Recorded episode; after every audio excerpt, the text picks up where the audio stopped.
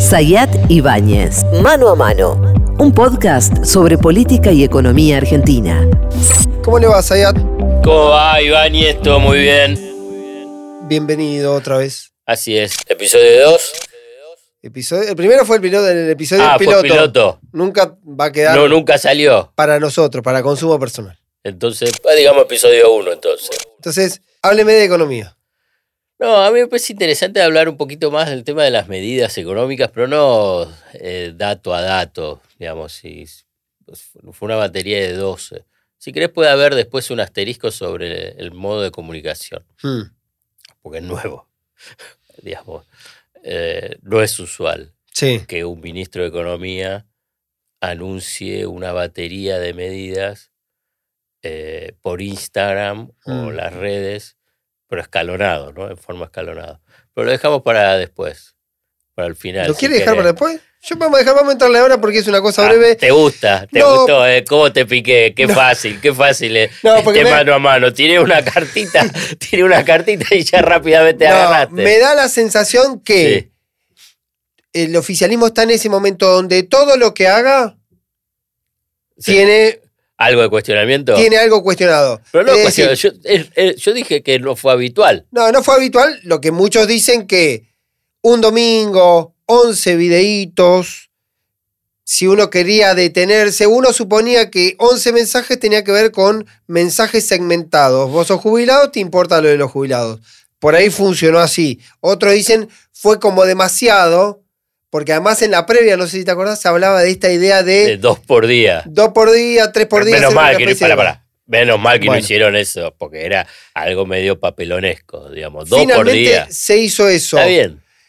Para mí es muy imperceptible saber si es bueno o malo. sí No, es cierto no sé. que lo que intentó también puede ser correr un poco de atrás de ir a disputar en el mercado de Las TikTok, redes. Instagram, pero Sí. no sé tampoco si es el formato. Tendríamos que ver si después efectivamente hay cuestiones eh, puntuales y genera expectativa, genera curiosidad, pregunta de la gente, se convierte en conversación. Bueno, Eso puede no ser. Digamos, eso es la forma. Sí. Ahora te paso al fondo, digamos, de una forma muy brutal, te digo. Porque aparece el cuestionamiento, ¿no? Algunos dicen plan platita, otros dicen es insuficiente. Digamos, en el escenario actual, Sí. De elevada inflación es mejor algo que nada. Mm. Esto es algo. Después podemos empezar a, si querés, algún tipo de detalle sobre si ese algo podía ser un poquitito más. Pero es mejor que nada después de la devaluación. Claro. Después de la devaluación del día después. Del día después de las pasos. Entonces ahí hay que poner un contexto. Pues si no pones el contexto, queda, ¿y esto de dónde salió? ¿Por qué esta batería de medidas? ¿Por qué tenés que tomar medidas vinculadas con los jubilados, los trabajadores formales, los informales, eh, el plan alimentar, monotributistas, y, y haces todo ese paquete? Que obviamente es parte de la campaña electoral, pero también hay que entender lo que es consecuencia Mm. de una decisión tomada bajo extorsión, que fue la devaluación. ¿Pensás, en algún momento lo hablamos, eh, ¿pensás todavía que la decisión de la devaluación tuvo algún componente de mala praxis? Fue mala praxis en el sentido de que si vos aplicás una evaluación, inmediatamente Mm. tenés que informarla y eh, anunciar medidas compensadoras. Mm. Porque si no, pasaron 15 días. Sí. 15 días. Es una barbaridad en términos de expectativa, humor social.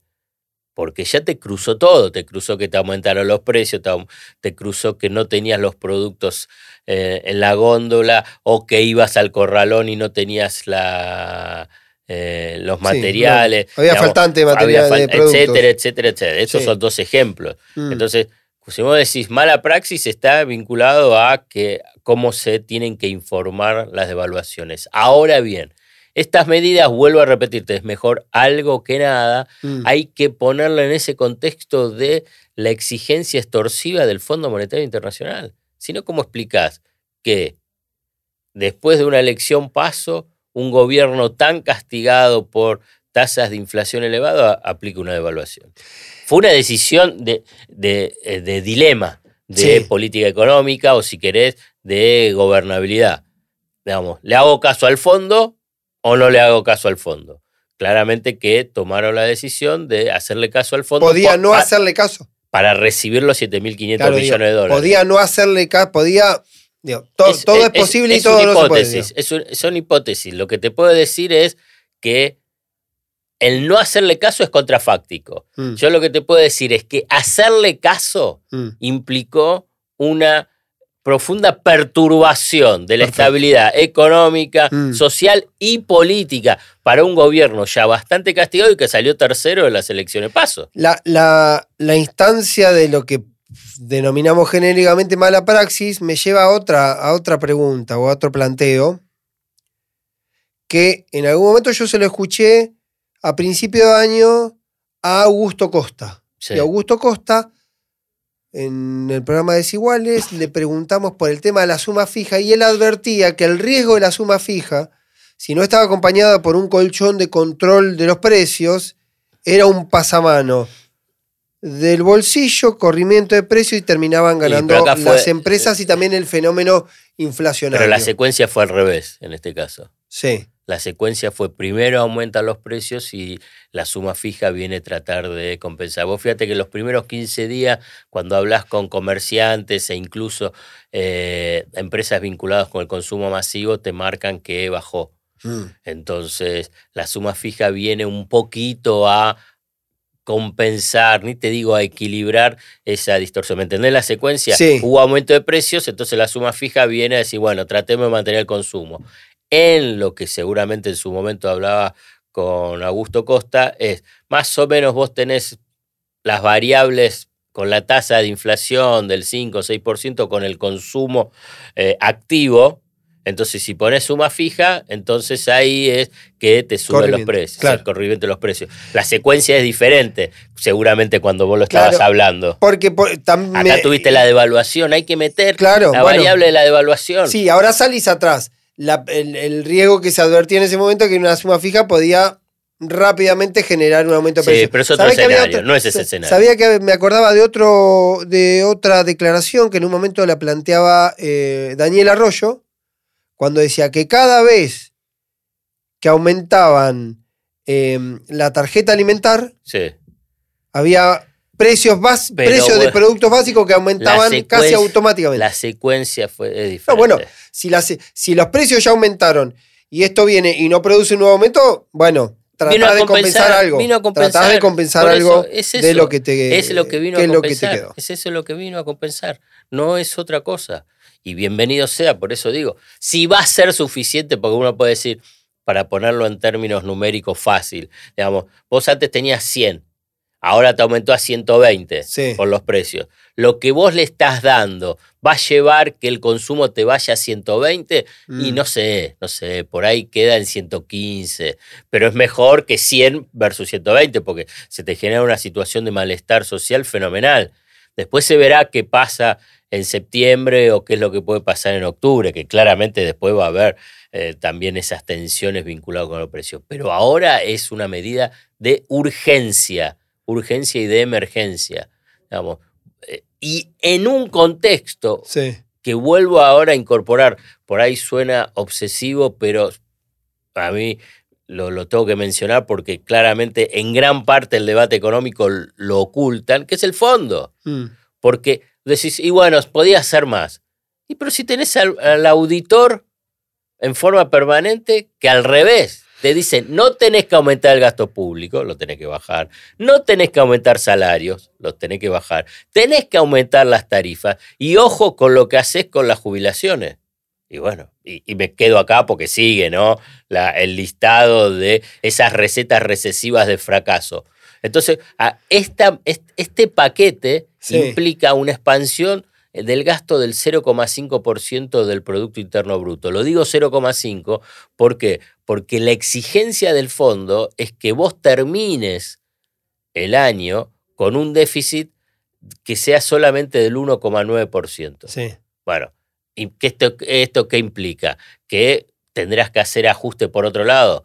Yo lo que te quiero decir, no sé si va a haber ajuste por otro lado, porque este acuerdo no sirve para nada. Y ni va a llegar. Vos decís que tampoco no se va- tiene sentido. Ah, ¿Te yo- das cuenta que es toda una me- ficción? Es, todos se sientan y dicen, eh, ¿cómo es? Simulan demencia. Sí. Entonces, pero si, si esto dice que es hasta noviembre, y después hasta noviembre, ¿qué? Si en noviembre, ¿qué es lo que va a haber en noviembre? No, por lo pronto. Vas a lo- tener la primera vuelta y balotaje o no. Pero Sí. ya está. ¿Qué, qué es lo que va a hacer? No, no, me detengo en esta, en esta eh, cuestión de.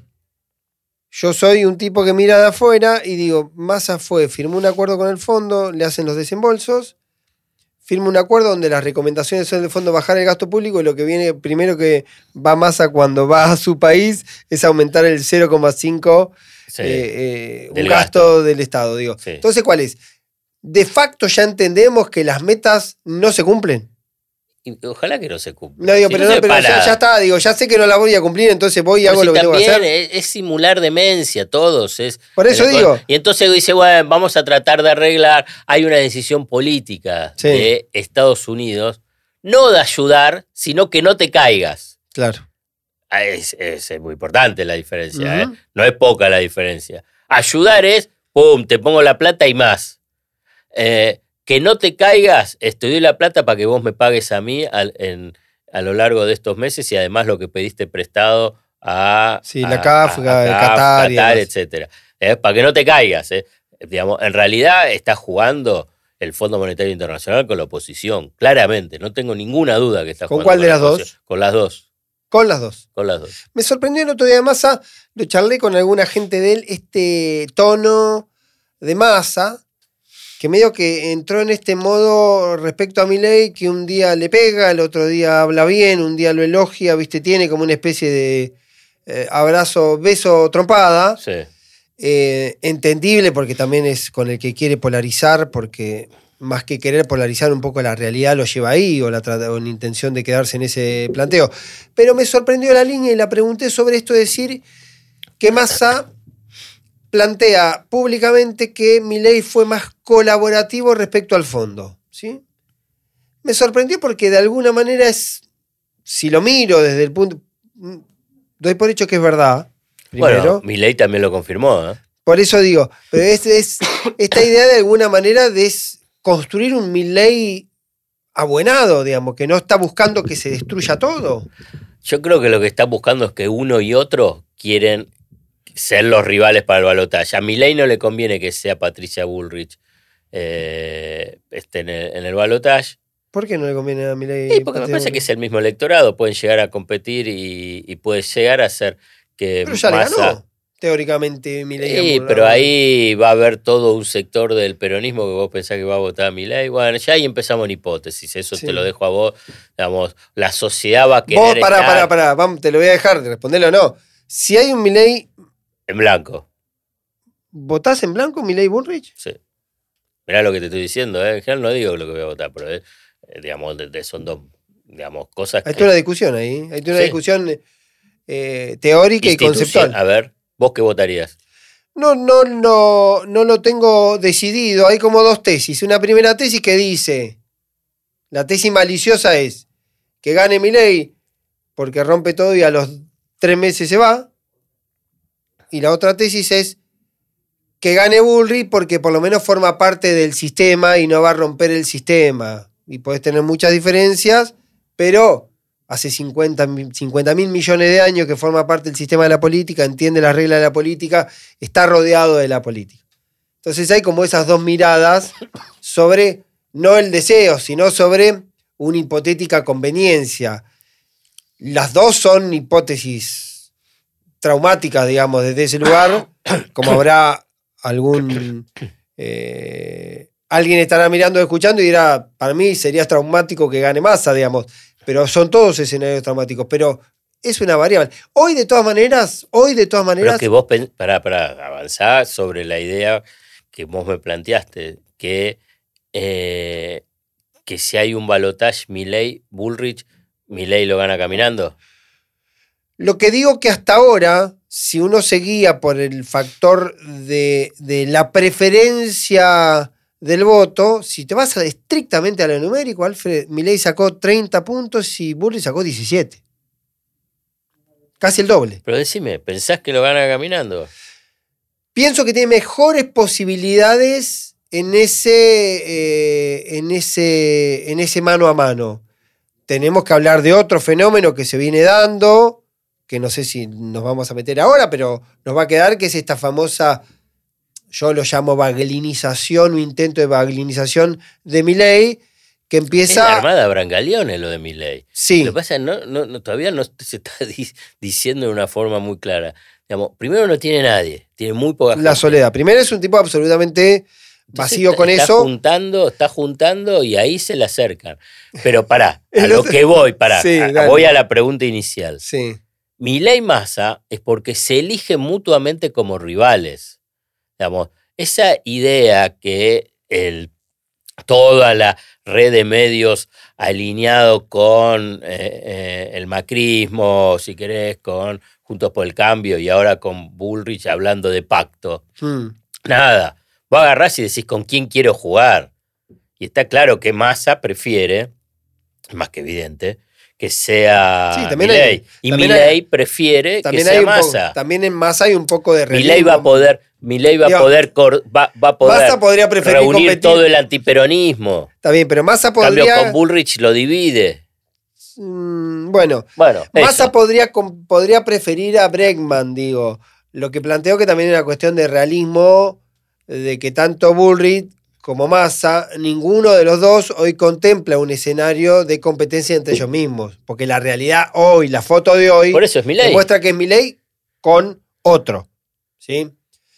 Y Milei eh, siempre se sintió, no sé si es una cuestión, voy a esto, no sé si es una cuestión de preferencia o de tensión histórica, porque Milei siempre confrontó con el peronismo y con Massa. Mientras que hace un mes y medio, Milei era elogioso y muy cauto en su relación con Patricia Bullrich. De hecho, en un Sí, momento sí, sí. establecieron una especie de acuerdo de no agresión. Pero ahora compiten, bueno, Pablo. ya sé que, pero quiero decir, compiten por no el mismo electorado. Está bien. Quiero decir, no sé si es tan táctico o más que, vi- más que nada de su naturela- naturaleza personal, porque también puede pensar en la variable esa. Con el tema del voto, yo siempre me pregunto, hay un votante, y eso es una buena referencia para saber si votarías en blanco, yo me pregunto, ¿qué pasaría? Es una Con el votante no puedo, radical- No puedo votar, es una, es una anomia No, no, de, pero- de- pero- de la realidad política argentina que puedan llegar al balotaje eh, y Bullrich. Pero es lo una planteo- anomia. Entonces, pero lo planteo como ejercicio, digo, decís, ¿Qué puede ser. votaría el. ¿Qué votaría un militante, simpatizante, dirigente radical ante el escenario de Milei Massa? Bueno, no sé, no sé, la verdad no puedo. Podría votar en blanco. Podría No, no, no que es una sé, no sé, no, no, no, ahí puede, yo, por ahí puede llegar a votar a Bullrich, no sé, no, es, son hipótesis que me, me exceden, porque es la misma, no, no quiero meterme, pero es, voto a Lustó para que no gane Macri, voto a, a Larreta para que no gane Bullrich, no, ese tipo de, de lógica, de estrategias electorales raro, de, algún raro. sector iluminado de la sociedad, a mí me, me, me supera. Bueno, lo que Además, cuando después vos ves lo que puede ser a nivel numérico, escuchame, son un voto. Sí. digamos, no pienses que tu estrategia es masiva, digamos. Está claro cuáles son las grandes corrientes. Eh, salvo que vos me digas que una elección se puede llegar a definir por, eh, no sé, 5.000 votos.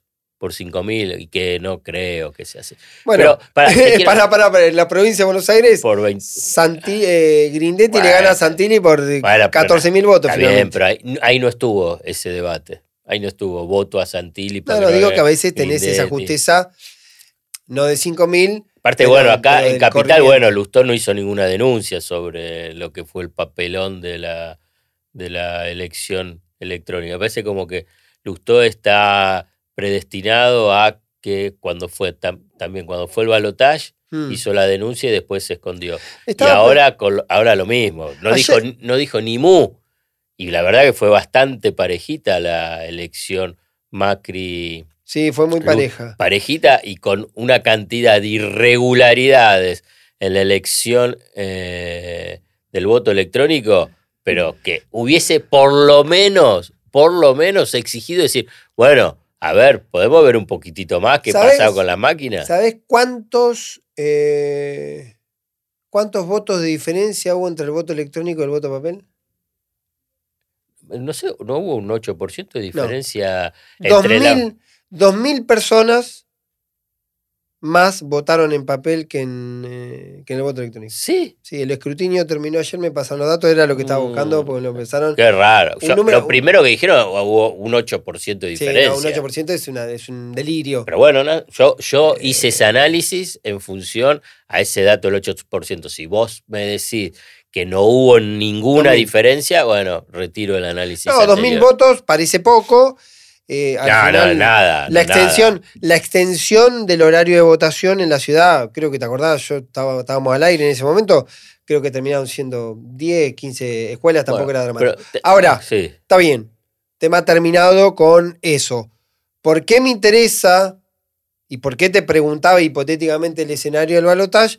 Porque el escenario del balotage también ahora empieza a definirse un poco como. Es contradictorio, es, es- un oximorón. Pero una especie de balotage de tres en octubre, donde tienen que quedar dos y donde hay migración cruzada de votos. Esa migración cruzada de votos porque el voto de la PASO fue un primer voto, porque la posición, todos llegamos a la PASO, o genéricamente todos llegamos a la PASO con un escenario que Junto por el Cambio iba a ganar, que Unión por la Patria iba a salir segundo y que Milei iba a salir tercero, no infinitamente lejos, pero tampoco no, mega competitivo como terminó ocurriendo. Y ahora empieza este análisis más finito del territorio y del voto que están haciendo todos, y de media la aritmética del voto, de dónde sumar, ¿Sirve todo eso? ¿sirve para qué? Para mí sirve como diagnóstico. Está bien, pero Bueno, todo no, no, pasado, el sirve- pasado. No, no, sirve como diagnóstico de, por ejemplo, preguntarte. Porque estoy leyendo bastante que dice, estamos es- leyendo cada uno de los distritos, qué es lo que pasó, a dónde fueron los votos, antes dónde estaban los votos. ¿Está bien? El que sabe sos vos. ¿Sirve? Yo no sé, yo escucho lo que me dicen y lo que me cuentan. Lo que sí es cierto que si vos, para mí hay un primer, rat- un primer dato que ocurre tanto en Unión por la Patria como Juntos por el Cambio, que todavía están entendiendo contra qué animal están peleando. Y no me refiero despectivamente a, tiempo, a ¿eh? Si como animal, si sino me refiero al fenómeno del votante y del proceso electoral que decime todo lo que quiera, nadie vio venir en esa dimensión. Todo de yo, la noche previa, el sábado previo Sí, a la ese paso, 30% me nadie pensaba. 26 Milei, 26 Milei, 30, 31, juntos, Unión por la Patria. Bueno, terminó al revés la ecuación.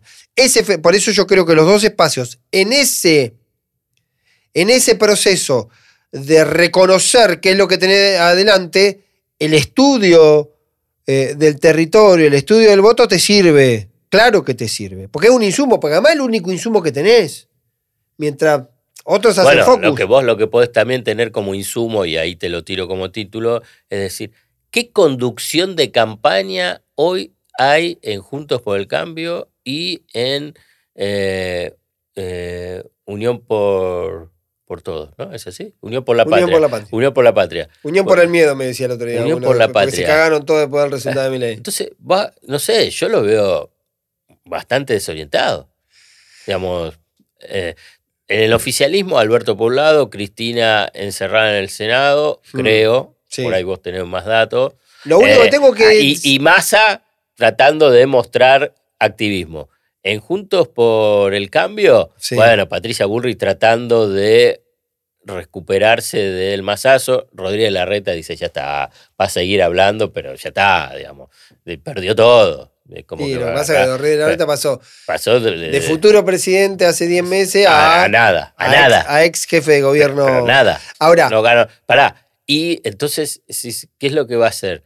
Ahora, bueno, llamó a Melconian como si fuese el salvador de una campaña electoral.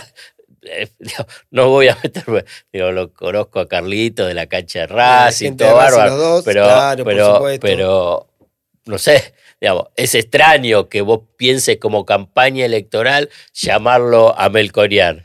Hay un Pero par de- bueno, no importa. hay un par de Hablame de los dos. Bueno, pero hay, hay un par de lógicas de eso, es cierto. ¿Por qué te digo de que el, análisis, digamos, la, la biopsia del votante y del voto te permite saber porque sabe dónde tenés debilidades y cómo, en todo caso, enfrentar? Los dos tienen el mismo problema. Los dos tienen el mismo problema. Los dos están desconcertados y los dos están buscando un eje de eh, campaña, un discurso de campaña. Yo incluso en ese mismo plano pongo la cuestión del silencio y la presencia pública de Cristina. A mí me habían La dicho, no el- presencia a pública. mí me habían dicho el jueves pasado que Cristina iba a reaparecer el fin de semana pasado, No apareció. que no apareció. Me dijeron incluso cuál iba a ser el ámbito, finalmente después me lo desmintieron y finalmente no ocurrió. No hubo ese ámbito. No hubo ese ámbito. Eh, yo creo que con Cristina hay como una pregunta de los que están un poco más lejos que dicen, Cristina no estará, no, no estará dejando que Massa eh, choque solo y se haga cargo de, un resultado electoral negativo. Me da la impresión, y esto es un poco de- de clima, que es un poco ingenuo ese planteo, es un poco demasiado bestial, porque no solo hay que entender la dimensión de que a Cristina le importaría qué carajo pase en el país, sino también qué pasaría con su propio legado, con su propia- incluso con su propia figura. Una, una cristinista paladar negro me comentó que esa es la estrategia que siempre ella tuvo, que se corre del centro para que quien está ocupando el primer lugar pase a tener un rol eh, central y que no sea opacada por su presencia, que eso fue en el 2003 con Néstor, Mm. cuando en realidad quien era más conocida era ella, no, Mm. no Néstor. Lo mismo Scioli 2015. 2015, 2019 Alberto y ahora con Massa. Sí, lo que- bueno, te digo lo que No, no, no, me bien. comentaron. Digo, es válido ese planteo. Digo que tiene que ver con esta confusión y con, es- con esta idea a veces un poco maliciosa sobre la ausencia. Lo que sí es cierto que tampoco hay conducción. Tampoco hay conducción. Yo creo que hay un fenómeno ahí que se está reclamando y sobre todo las conducciones se reclaman después de una derrota. Sí. Porque hasta ese momento cada uno más o menos hacía la suya y decía conviene, no conviene, esto, aquello. Y después cuando aparece un orden que diga cómo nos plantamos, cómo jugamos, ahí puede aparecer la demanda sobre la conducción histórica y recurrente de este proceso que te dice, bueno, ¿qué hago? Decime qué hago. Por favor, decime Sí. qué hago. Yo no sé qué hacer. En teoría vos sos la que has sacado en algún momento un conejo de la galera, decime qué hago. Esa demanda yo creo que hasta adentro también está. Pero por el otro lado, entiendo que tácticamente está resuelto que la figura sea masa. Hay un doble planteo con Cristina y te cierro con esto. ¿Qué dicen los masistas? A ver, Ya estamos con Cristina. sí. Ya formamos parte del dispositivo de Cristina. Por lo tanto, Cristina, ¿Qué más va a sumar? Ya se sabe eso. ¿y qué eso- más va a restar también? Claro. ¿Qué más nos va a retar? Si ya somos, digamos, el. el- el- Ya está en el dispositivo. ya está en el dispositivo. Sergio habla con Cristina, se abraza, se abraza con Máximo, se saca foto con Máximo. Va a la se ve, CTA, acordó. va a ya la hizo, CTA con digamos, Chasqui Entonces, todo. La, la kirchnerización de masa ya está. Por lo tanto, si hay un costo por eso, ya lo pagamos. Y entonces, Ahora, posiblemente. ¿cómo ampliás entonces? Posiblemente no estaría mal que en algunos lugares donde Cristina mide bien, donde es una figura potente, Cristina aparezca para ver si mejora la empatía, porque también es cierto que cuando todos los tipos te miran, todos los tipos, gobernador, intendente, digo, todos, para hacer una generalización, después por ahí me das un dato que puede tener algún margen, pero todos miden mejor que Massa. A todos electoralmente le fue un poquito mejor que Massa, en general. Entonces, eh, ahí no podés determinar si es un recelo que genera el propio Massa o que por ahí puede haber algún votante kirchnerista que no termina de conformarse. Ahora, ese dilema de todas maneras sigue siendo para mí secundario. Es una cuestión muy de la micropolítica diciendo quiénes sí, quiénes no, porque lo que todavía no aparece, y es lo que todavía no aparece, es esto que digo, tenés un fenómeno electoral un votante que es transversal, que viene de Juntos y viene de Unión por la Patria, que es joven y conservador, pero que es joven y liberal, que es de zonas eh, de mucho poder adquisitivo y de zonas muy vulnerables. Y evidentemente lo que no podés tener o no podés pretender tener es un discurso unificado. Entonces, no es lo mismo. O decir que van a audiencias fragmentadas. Hay que... Tienen que ir a audiencias fragmentadas porque, por ejemplo, yo te doy un caso que lo repito porque me parece muy gráfico.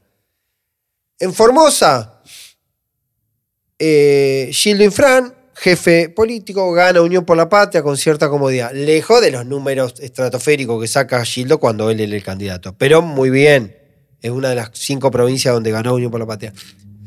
Cruzando el río, haciendo una vuelta en el río, tenés que llegar a Misiones. En Misiones, una provincia controlada por Rovira, de muy buena relación con Sergio Massa, muy incorporado, que también ganó su elección con casi el 70%, Massa sacó, por más que no son lo mismo, Massa sacó, quedó segundo con 25%. Entonces vos decís, ¿qué jugó ahí? La política me, traccionó menos el jefe local, puso menos, traccionó desde abajo, no jugó el territorio, no jugó la estructura, o hay algo, hay algo que hizo que para el votante misionero entre mi ley y para el votante formoseño no entre, no entre mi ley. Y ocurre lo mismo cuando mira, por ejemplo, eh, Entre Ríos y Santa Fe, cuando mira Formosa y Chaco. En Chaco terminó ganando, a pesar de que perdió la elección provincial Coqui por poco, pero terminó ganando Unión por la Patria la presidencial ahora. Entonces tenés una serie de elementos que obligan a poner una lupa monumental sobre los territorios ¿Y quién lo está haciendo? Y lo están haciendo, lo están haciendo los gobernadores, sobre todo, que son los que conocen su territorio y son los que pueden ¿Vos hacer. decís que ahora los gobernadores van a empezar a jugar. Antes miraban de la tribuna. Los gobernadores, sobre todo, se asustaron. ¿Van a jugar sí o no? Y todos, todos están, ¿Qué te dicen? ¿Que sí o que Están obligados a jugar y van a jugar la mayoría. La mayoría van a jugar. Eh, ¿Los intendentes? Y los intendentes están en el dilema de tratar de resignar eh, algún voto propio, el que tiene margen, para sacrificarlo para ver si en ese proceso de mixtura lo levantan un poco para arriba. Yo de todas maneras te cierro con un coso que es una simplificación, pero cuando vos mirás el escenario electoral, cuando mirás la matemática electoral, en provincia de Buenos Aires y en Gran Buenos Aires y en Ciudad de Buenos Aires es el peor territorio electoral de Javier Milei. O sea, ahí podría crecer un poco el peronismo, pero tampoco le queda tanto margen para crecer. Y por ahí dejan de cuidar tanto la boleta de Milei en la primera vuelta, ¿no? Algunos, le, algunos le imprimieron, le repartieron casa por casa, le cuidaron y le contaron los votos. Vos decís que exageraron ese cuidado. Se dieron cuenta que exageramos el cuidado. Yo creo que puede pasar a la historia del peronismo como el tiro en el pie más grande desde la fundación del partido, digamos, por hacer un, algo, alimentar un monstruo que te puede terminar comiendo. Y lo último que te digo, en ese fenómeno, cuando haces una cuenta casi matemática, tontísima, es, si vos en Buenos Aires podés crecer poquito, pero tuviste una pésima elección en Salta, por ejemplo, y en Salta tuvo una gran elección eh, Milei, podés ir a jugar a dar vuelta al voto entonces ese voto vale dos. Sí, sí, entiendo, entiendo. Entonces, ¿el esfuerzo puede tener ese nivel de administración? ¿Va a funcionar? Sí, no lo sé, pero por lo menos tiene ese esquema y esa clave. Bueno, Pablo, terminamos el primer episodio de Mano a Mano. ¿Cuánto tuvimos? bastante, 35 minutos. ¿Está bien? 35 minutos. ¿Te gustó? Sí, me gustó. Bueno, Ibáñez Sayat, Sayat Ibáñez, mano a mano. Sayat Ibáñez, mano a mano un podcast sobre política y economía argentina.